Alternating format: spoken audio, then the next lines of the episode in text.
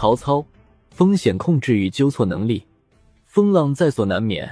我们能做的，就是不要在同一条河里被相同的风浪掀翻两次。东汉建安元年（一九六），曹操将汉献帝迎到许昌，从而开始他挟天子以令诸侯、扫荡群雄的征程。作为创业家，在人情方面，他非常注意以下两点：一是人脉关系中的风险控制；二是犯错以后有没有纠错能力，纠错周期是多长。定都许昌是曹操事业的重大转折点，他打着天子的旗号，师出有名，行兼并和诛灭之时。从创业者角度来说，这就是市场拓展。抛开后来人的上帝视角，把曹操放在当时的历史版图上看，他只是创业者之一，是否能够成功还是未知数。当时袁术在淮南根基稳固，兵多将广。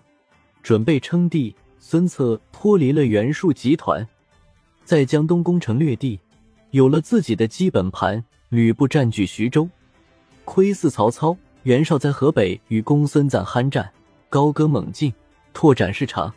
董卓部将张继的侄儿张绣占据了宛城，并与荆州刘表结盟，像一柄利剑直刺曹操的肋骨。面对众多的割据势力。就轻重缓急而言，曹操决定先拿下宛城，折断顶在自己下肋的那把利剑。解决宛城问题有两种方式：一是招降，二是战争。招降是最好的方式，不用损失人马，而且能减少钱粮损耗。但招降是需要资本的，招降后的内部整合也是一个大问题。建安二年（一九七）。曹操率领大军进驻豫水，京称白河。张绣见曹操兵戎甚盛，器械精良，自度不是对手，率众投降曹操。曹操进驻宛城后，举行酒宴款待张绣的文武官员，这实际上是彼此表达诚意的好机会。通过酒宴，双方确认了自己的位置。曹操虽是赢家，但创业不可能是一个人打天下。张绣作为地方豪杰，不但有卓绝的军事水准、人才管理能力和市场运营能力，还有人马。曹操收降张绣，一方面要让张绣为我所用，另一方面要把张绣的人马整合进自己的团队。反过来，张绣投降曹操也是有条件的：一是自己能否得到曹老板的信任；二是自己能够获得多大的利益。以上这些。都不可能拿到明面上说，要在人情世故上体现。整个酒会上，曹操行酒时，猛将典韦始终手持一柄斧刃超过一尺的大斧不离曹操左右，搞得张绣的文武官员无人敢仰视，都是低着头向曹操敬酒。在气势上，曹操就压住了张绣的将领们。从风险控制的角度来说，曹操给了张绣的属下一个心理暗示。那就是不要有异心，不然没有好果子吃。再说，未投降之前，宛城城高池深，张绣的兵力也足以一搏，有主场优势。一旦投降，已经丧失这种优势，剩下的只是在新老大那里获取好的位置而已。这就要看每个人的姿态了。所以，曹操向张绣的文武官员敬酒，实际上是摸底。而张绣的文武官员向曹操敬酒，则是书成。如果双方都朝着这个方向努力，张绣集团能够很好的被曹操整合。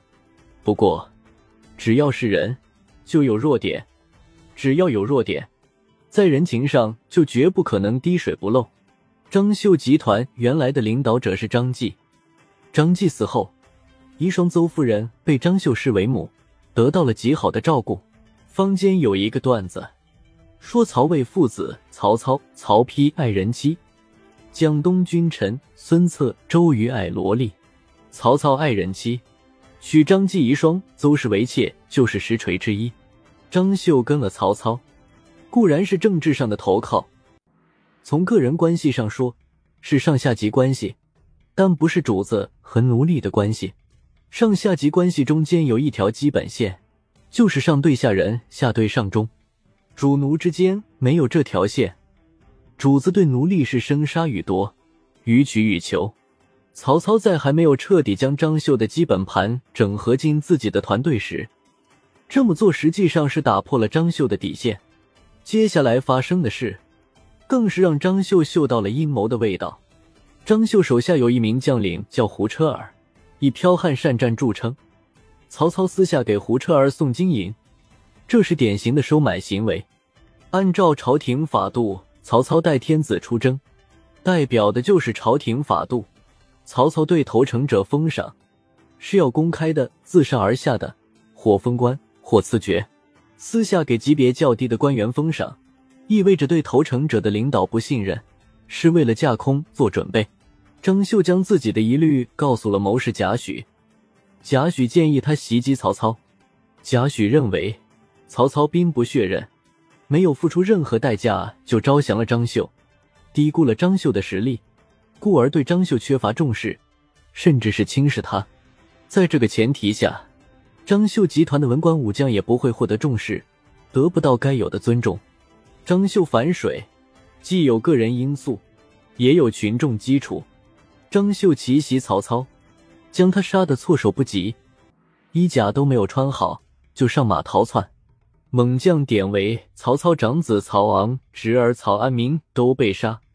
曹操大败而去，此次征张绣，开场极佳，结局惨败。建安三年（一九八三月），曹操第二次征张绣，率军包围了张绣的驻地穰城。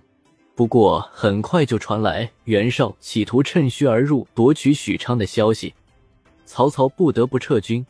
张绣的斥候立刻传来情报，张绣下令追击曹军。同时将情报与刘表共享，让刘表出兵夺取安众，断了曹操的退路，前后夹击，试图灭曹。曹操早已料到这一点，分兵出击，击败了张刘的联军，随即快速撤退。这次，张绣亲自率精锐追击曹操，谋士贾诩苦苦劝谏张绣不要追击，但张绣不听，结果被曹操击败。张绣收拾被击溃的士兵，退回军营后，贾诩建议张绣立刻再追击。张绣当即领兵再追击，结果击破了曹操殿后的军队，获得了很多战利品。事后，张绣问贾诩：“为何我不听你的建议追击会失败？我已经失败了，你又劝我追击，却能获胜呢？”贾诩说：“表面看。”这是军事上的胜利，其实不过是人心罢了。曹操击败宁和刘表的联军，快速北撤，为了安军心，必定会亲自殿后。将军宁虽然善战，但并非曹操的对手，所以追击必定失败。曹公虽然赢了，但却不尽全力回击，肯定是后院起火。他以为我们败了就不会再组织二次追击，因此留下他人殿后。此时，获胜之军必定骄傲，殿后也就松懈了。因此，将军再去追击，就能获胜。张绣对贾诩的判断大为钦佩，自此对他言听计从。曹操回军对付袁绍，本着敌人的敌人就是我们的朋友的原则，两大集团都动手拉拢对方的敌对者。建安四年（一九九），袁绍派人招降张绣。客观的说，袁绍的这次招降是做了充分工作的。他知道贾诩对张绣的影响力，因而极力结好贾诩。不过，当张绣准备投诚袁绍时，贾诩却当着张绣的面拒绝了袁绍的使者，劝张绣投降曹操。他给张绣分析了投袁的劣势：袁绍虽然兵多将广，谋士众多，但是气量狭小，不能容人。张绣投降袁绍，不过是锦上添花；投降曹操则有三点好处：其一，曹操奉天子号令讨贼，师出有名；其二，曹操处于弱势，正是用人之际，您去了是雪中送炭；其三，曹操胸襟广阔，能够不计前嫌。张绣接受了贾诩的建议，归顺了曹操。前面说过，人是有弱点的。并不是不犯错，而是犯了错又没有纠错能力。纠错的周期有多长？曹操在征宛城时轻视张绣，并突破了张绣的底线，因而招致失败。几次与张绣作战，也没有占到便宜，这让他意识到张绣的价值。因而，当张绣第二次投降时，他拉着张绣的手，示意亲和，而不是威慑。为了取信于张绣，他还让儿子曹军娶了张绣的女儿，两家联姻。并启奏朝廷，封张绣为扬武将军。毫无疑问，这是一次非常成功的纠错。张绣此前伤害过曹操，因而在官渡之战中与援军作战十分卖力，立下了大功。曹操也奉着有功必赏的原则，奏请朝廷封张绣为破羌将军。可以说，二次招降张绣是曹操自我纠错的一个典型事例。此事成，则有心投降曹操的割据势力心理压力小；此失败，曹操统一北方的阻力会变大，甚至影响事业发展。如何将张绣集团彻底整合进自己的团队？表面上看是考验曹操的用人智慧，本质上是对人之常情的把握。这一点其实不难，那就是曹操如何对待张绣。